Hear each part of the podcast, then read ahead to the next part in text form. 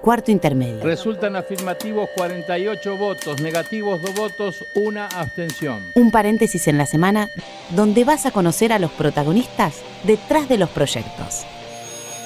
Porque una ley te puede cambiar la vida. Arranca la sesión.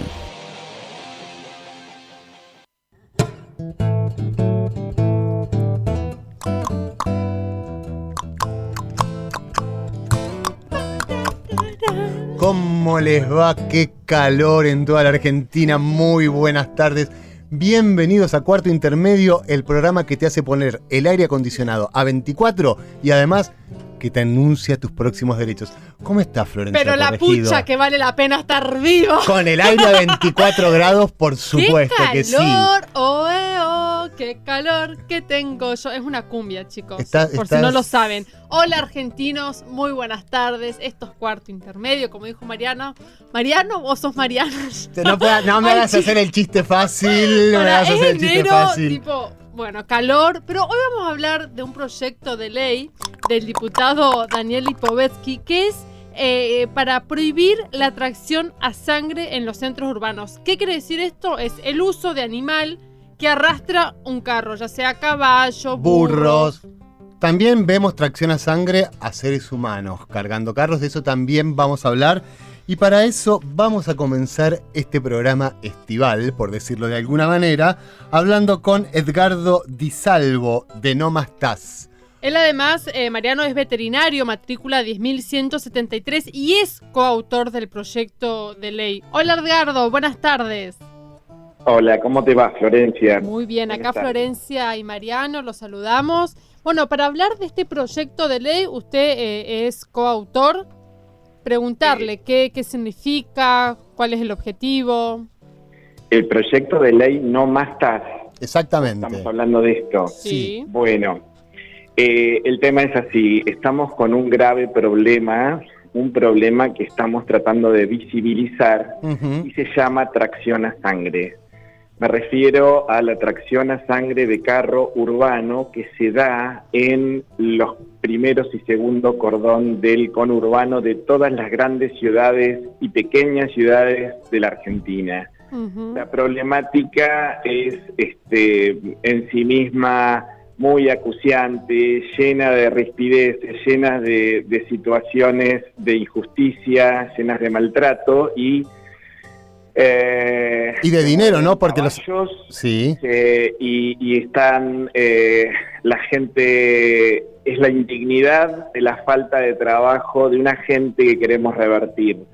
Gente que está en un grado de vulnerabilidad extrema y siendo explotadas por mafias que son justamente eh, las que perpetúan a esta gente en la pobreza. Cuando hablo de pobreza, hablo de, de pobreza de subvivencia. Pobreza extrema.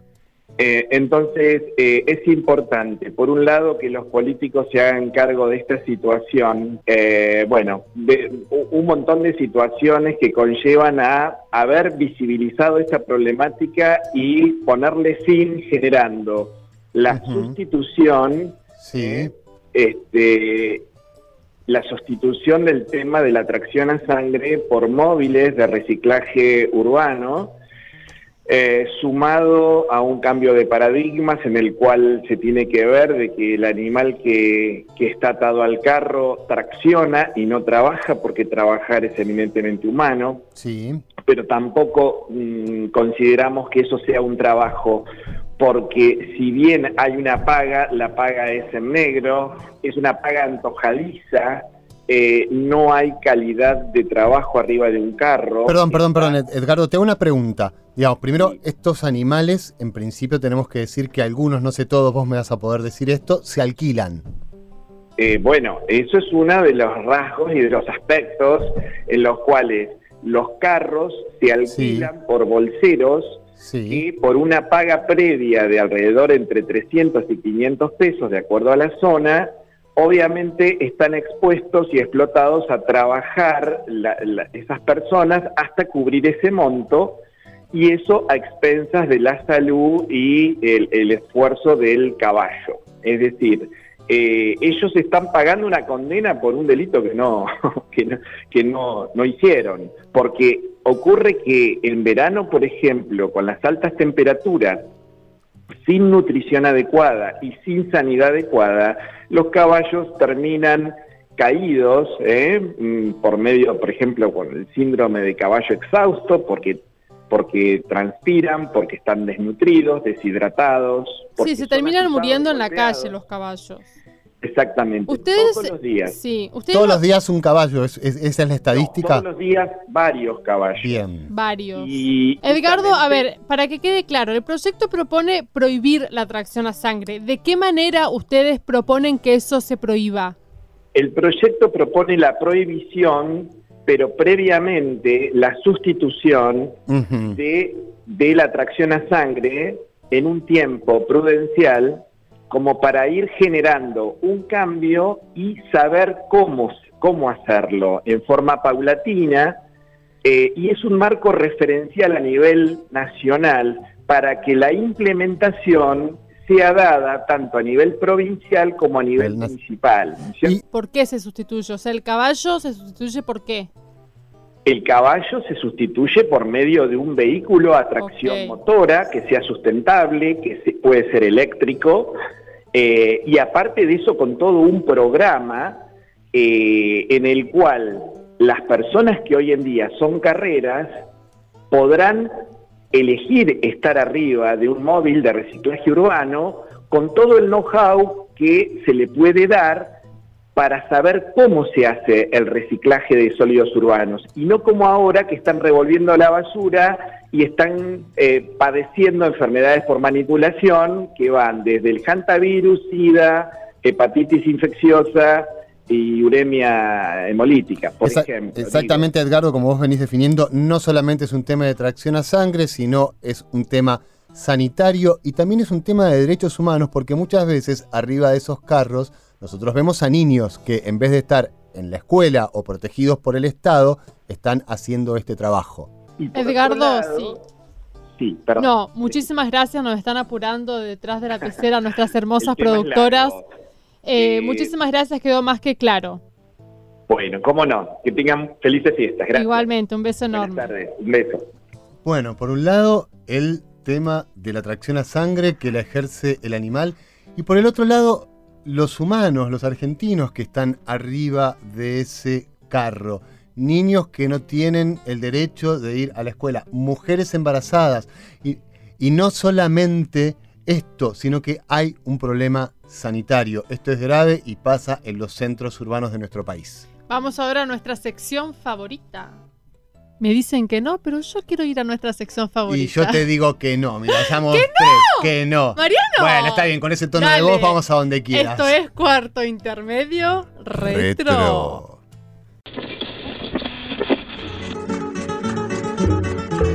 En septiembre del año 1954, el líder político argentino Ernesto Guevara llega a México, donde se une al movimiento revolucionario cubano, liderado por Fidel Castro, para luchar por la liberación de Cuba. El delegado de Panamá, quien ha tenido la gentileza de apodarme Che, como apoda el pueblo de Cuba. Mientras tanto, en la Argentina, Parte del Código Penal de 1954, que los animales son seres que sienten, animales que son sujetos de derechos, titulares de derechos, en este caso en el Código Penal víctimas eh, que sufren. el 27 de septiembre de ese mismo año se sancionaba la ley 14.346, que establece una pena de 15 días a un año de prisión a las personas que maltraten o hagan víctimas de actos de crueldad a los animales. Cuarto intermedio, retro. Ahí lo pediste, ahí lo tenés. Cuarto intermedio Mierda que no me hacen retro. caso, che. Bueno, ojo, no me mires así. No me, eh, no me levantes la- el dedito, no me levantes La el dedito. gente no puede ver, pero me estás clavando Me la está mirada. levantando el dedito. Bueno, vamos a hablar con otra mujer. ¿Con quién vamos a Vamos a hablar? hablar con Victoria Clerici, ella es de la Federación de Cartoneros. Hola Victoria, buenas, buenas tardes. Buenas, ¿cómo están? Bien, ¿y Bien, vos? muchísimas gracias por habernos atendido, Victoria. Tu opinión sobre este proyecto de ley que quiere prohibir la tracción a sangre en los centros urbanos de nuestro país. Y la verdad que nuestra opinión es eh, contraria, digamos, a cómo se plantea, digamos, el proyecto y cuáles son las fundamentaciones, que en líneas generales son fundamentaciones que están bastante cargadas de prejuicios sobre un sector de la población, que no casualmente es el sector más vulnerable, digamos, de, los centros urbanos de nuestras ciudades, eh, y por otro lado desconoce mucho de lo que en las organizaciones, digamos, que trabajamos con carreros, en su mayoría cartoneros, venimos haciendo y que son parte de la fundación, de la fundamentación, perdón, del proyecto como la cuestión del trabajo, del trabajo infantil, del cuidado de los animales, etcétera, etcétera. Entonces nos parece que una discusión planteada fuera de contexto, digamos, como creemos que se plantea el proyecto, bueno, es bastante problemática. ¿Y cómo crees vos que debería ser la, solución, digo, para proteger a los menores de edad que van arriba del carro y para proteger también eh, los derechos de los animales? Mira, en primer lugar, respecto a los menores, nuestro trabajo con los carreros en realidad viene demostrando todo lo contrario, que disminuyó el trabajo de muchos niños y niñas junto a sus padres porque como organizaciones justamente no descontextualizamos, digamos, de dónde surge ese trabajo y cómo se realiza y hemos creado, digamos, en la medida de nuestras posibilidades, guarderías eh, donde los niños y niñas, eh, en vez de ayudar a sus padres a trabajar, tengan un lugar donde estar mientras estos trabajan. Respecto al cuidado de los animales, también nosotros eh, entendemos, porque lo hemos aprendido del sector, que el animal es parte de esa familia carrera eh, y por lo tanto lo hemos controlado, lo controlamos y lo cuidamos. Esto entendiendo que nosotros no creemos que bajo ningún aspecto quienes trabajan con sus carros maltraten a esos animales, eh, sino todo lo contrario, y para eso nosotros garantizamos jornadas de controles. Eh, Ustedes, perdóname, sí. ¿Quién controla? Por eso, vinculadas con eh, distintas universidades, como la Universidad Nacional de La Plata, la Universidad Nacional de Rosario, la UBA, eh, que son experiencias que, que, llevamos adelante con veterinarios y veterinarias de esas facultades para eh, mejorar las prácticas, digamos, de cuidado de los animales. Perdóname, lo que yo te quería preguntar era, ¿este control es a nivel nacional?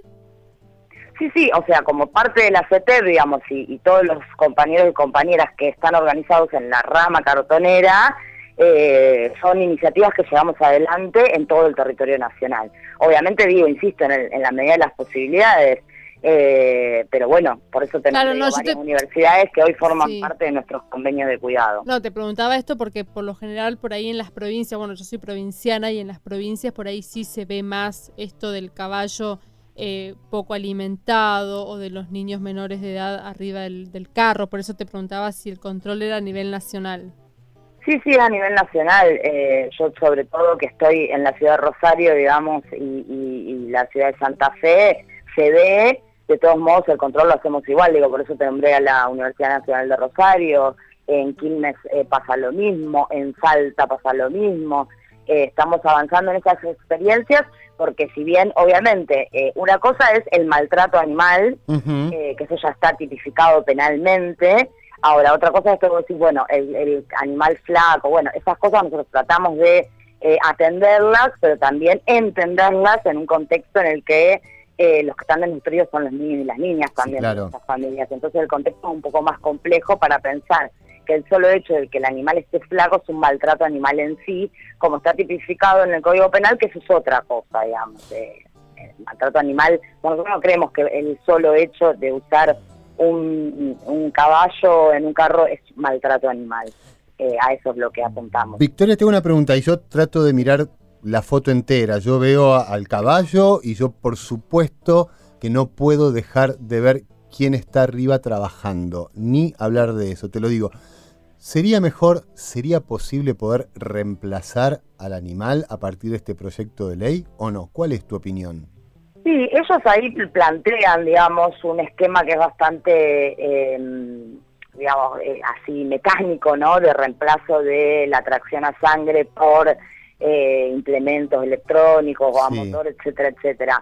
Eh, acá el problema, digamos, nosotros lo que planteamos, incluso por ejemplo respecto de la mayoría de los carreros que trabajan eh, vinculados mayoritariamente hoy en día a lo que es el reciclado, nosotros hemos presentado proyectos desde el Congreso de la Nación hasta las provincias y los municipios, en donde lo que planteamos es que necesitamos, digamos, que esta actividad que hacen los compañeros ya hace años pueda ser entendida como parte, digamos, de la, de la reducción de los residuos en las ciudades donde los carreros realizan esta actividad. Entonces, ahí nosotros ya estamos eh, partiendo de otro eh, planteo, ¿sí? que no es solamente modificar eh, la cuestión del, vehículo, que eso en todo caso se verá después cómo, cómo se lleva adelante. Si no te estás metiendo con los derechos de las personas, exactamente. Claro, exactamente, porque aparte uno no puede decir, bueno, cambiamos los caballos y, ponemos otra cosa, porque eso tiene que estar trabajado en cada situación. Acá, lo, eh, por ejemplo, en Rosario lo quisieron hacer y salió muy mal, eh, lamentablemente, y generó mucho conflicto social y mucha violencia también social. Eh, en Salta, por ejemplo, hay una experiencia que se está llevando a cabo que es interesante y que sí, digamos, algunos compañeros han aceptado, digamos, que eh, les han dado motocargas que son unas motocargas muy grandes, digamos, que vendrían a complementar lo que los compañeros recolectaban en el a caballo, pero les están dando obviamente un salario digo, porque es hay que eh, tener en cuenta toda la complejidad. Acá en Rosario, por ejemplo, se ha prohibido la tracción a sangre de un día para el otro, sin contemplar ninguna situación social que hay detrás de eso, eh, y eso ha generado más pobreza, digamos, más miseria. Parecería que tiene que ser un proyecto de ley, una ley que salga desde el consenso. Ojalá el proyecto de ley que vos tenés en el Congreso de la Nación o lo que ustedes están trabajando se pueda juntar con el del diputado Lipovetsky y de esa manera llegar a una solución para todos. Exactamente, sí, sí, sí. Ojalá que este programa sea un vehículo para acercar posiciones y que se logre la mejor ley. Te mando un beso grande, Victoria. Bueno, no, hasta luego. Muchas gracias por llamar. De nada. Pasada Victoria Clerici de Federación de Cartoneros, como siempre en cuarto intermedio, todas las voces. Bueno, a, lo largo de esta tarde hemos hablado con Edgardo Di Salvo, veterinario, hablamos también con Victoria Clerici de la, de la Federación de Cartoneros y ahora, Mariano, vamos a hablar con Leandro Fruitos, él es coordinador latinoamericano de la red Acertas. Hola Leandro, buenas tardes. Hola, ¿cómo me va, chicos? Muy bien. Muy bien, Leandro, primero preguntarte qué es Acertas. Bueno, ACERPAS es la red latinoamericana que es una asamblea común para la estrategia de reemplazo de la tracción en sangre. Es una red latinoamericana de gobiernos locales que se unen para dar solución y construir soluciones justamente para la problemática de la tracción animal, ni más ni menos. Vamos al hueso, ¿cuál es la solución para que no haya más tracción a sangre? Las soluciones son diversas y, son muy específicas de los lugares en donde se da la atracción animal. Cada ciudad es un mundo aparte y en ese sentido también podemos sacar algún, alguna solución promedio. Y es que las ciudades de Latinoamérica están avanzando en los planes de sustitución de la tracción animal por vehículos de tracción motora.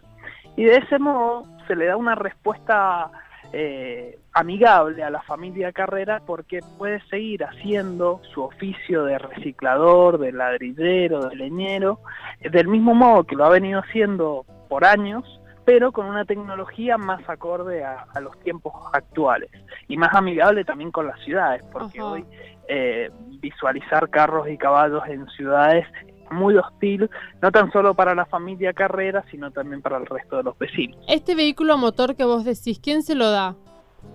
¿Cómo lo obtienen? los propios municipios, en algunos casos eh, son, son, son donados por los municipios, en otros casos son financiados a través de créditos prendarios, entonces la propia familia Carrera paga por este vehículo. ¿Puede una familia Carrera pagar un microcrédito? Esa es como una pregunta que me hago. En Argentina, en Latinoamérica, ¿lo puede hacer cómo? Claro que sí, porque eh, la sustitución tecnológica es como la frutilla del postre. Para poder poner esa frutilla hay que construir postre y el postre es capacitación, formación, tejer redes comerciales, asignarle circuitos productivos y circuitos de comercialización de lo, del, en caso de los recicladores de los de los productos reciclables y demás. Entonces, a partir de esa construcción de nuevos vínculos, de esas redes comerciales, su economía familiar cambia por completo. Y más aún si a eso le sumas un vehículo con el cual pueden hacer más viajes y en menos tiempo y además con una mejor presencia porque están formalizados, están capacitados, eh, y están reconocidos por el municipio. Entonces eso les da la posibilidad de poder pagar, por supuesto, combustible, vehículo y demás, porque su estructura económica familiar cambia por completo. No es lo mismo laburar arriba de un carro que laburar arriba de un vehículo motorizado. Las oportunidades son totalmente distintas. O sea, los municipios, para que quede claro, ¿no? Pues estoy como un poco confusa. ¿Los, los municipios le darían trabajo a esta gente y de esa manera ellos pueden pagar el nuevo vehículo a motor? Hay que entender que es trabajo autónomo, en ningún lugar el municipio los contrata para que ellos trabajen. Ellos siguen haciendo su tarea de forma autónoma como lo han hecho siempre. Lo que sí incentiva al municipio es que se cooperativicen o que sean monotributistas sociales de modo de blanquear la situación laboral que ellos ejecutan todos los días. Edgardo, en ningún perdón. momento dependen del municipio. Ajá, vos que formás parte, perdón, Le- Leandro, perdón, vos que formás parte de una red latinoamericana y que también trabajás con los municipios en nuestro país, ¿hay algún ejemplo de una sustitución exitosa en nuestro país o en Latinoamérica? Sí, claro que sí. Podemos mencionar aquí adentro de la Argentina el caso de Río Cuarto desde el 2010 que están sustituyendo, el caso de Paraná, el caso de Godoy Cruz en Mendoza, uno de los mejores ejemplos de, de Argentina. Y también podemos ir fuera de la Argentina. En el día eh, antes de ayer estuve en Montevideo, hicimos las sustituciones allí en, en la capital uruguaya. Eh, las primeras sustituciones de un largo proceso que comienza. También han sido muy exitosos la ciudad de Medellín, Bogotá, por Colombia. En el caso de Bogotá se han hecho 3.000 sustituciones en nueve meses, es uno de los casos más emblemáticos eh, y realmente se ha logrado abolir la atracción animal en aquellos lados. No son procesos rápidos y esto está bueno dejarlo en claro porque a veces uno piensa, bueno, proceso de sustitución, de un mes a otro todos cambian los carros y los caballos y chao, se terminó la cuestión.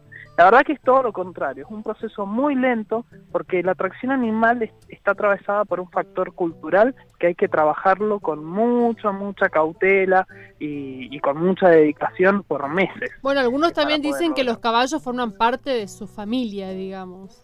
Exactamente, y es esa la realidad. Entonces, por eso esos, esos vínculos también hay que trabajarlos.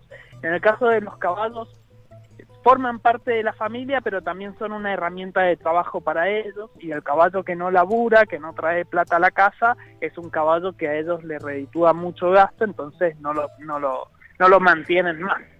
¿No los mantienen más? ¿Qué quiere decir? No, lo- no, los venden directamente, los venden porque no les es económicamente rentable. No es lo mismo tener de mascota a un caballo que tener de mascota a un perro. Los caballos son adoptados por familias que tienen condiciones para mantener equinos jubilados, que no los van a hacer trabajar ni nada por el estilo.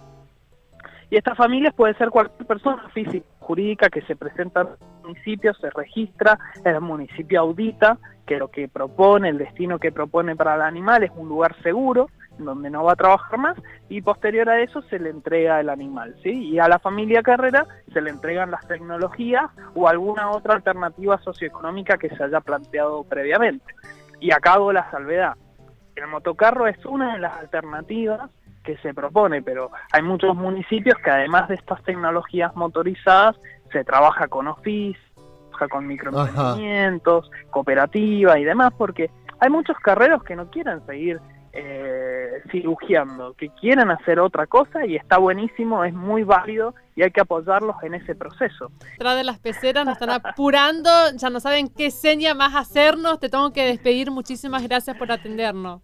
Gracias a ustedes chicos por visibilizar esta problemática. ¿eh? Gracias a Un vos. Bueno, que nos digan ahora dónde vamos, qué hay que hacer, Paula. Ahora vamos a escuchar la bruja número uno. Vamos a escuchar un tema de... te, te- va a pegar Sonia, la uno es ella. ¿Estás loca? ¿Estás No, no, no, con Sonia tenemos muy claro lo- lo- Los lo- roles. los roles. Bueno, Eh, la bruja número uno en cuanto a controles y aire, eh, Gustavo Cerati, tracción a sangre, ¿y ¿no, Sony? ¿cerramos antes o después el programa? ¿O no cerramos? No, cerramos ahora, por favor, nos decimos. Cerramos bueno, ahora. le vamos a mandar, como es de costumbre, como es cada sábado a la tarde, Sí. un beso enorme a todos los argentinos y agradecerles por estar del otro lado como siempre. ¿De qué habla este proyecto de ley de tracción a sangre? De un problema estructural que tiene nuestro país desde hace años. Ojalá se pueda resolver para las familias carreras y para los animales también. Esto fue cuarto intermedio aquí por Radio Nacional, la radio de Todos. Crece la escasez y hasta la palabra vacío me llenó.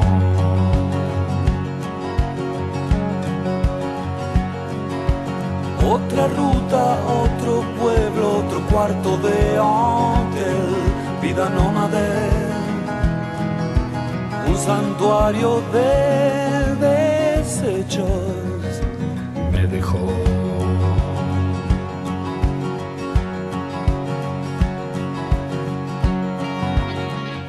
Los que hacen cuarto intermedio son, en la conducción, Florencia Corregido y Mariano Castro. Producción, Sonia Buller y Paula Rojo. Colaboración periodística, Julia Placeres. Edición, Paula Rojo. Voces artísticas, Julia Placeres y Paula Rojo. Este es un programa producido por la Dirección General de Comunicación del Senado de la Nación y grabado en los estudios de la radio de la Biblioteca del Congreso de la Nación.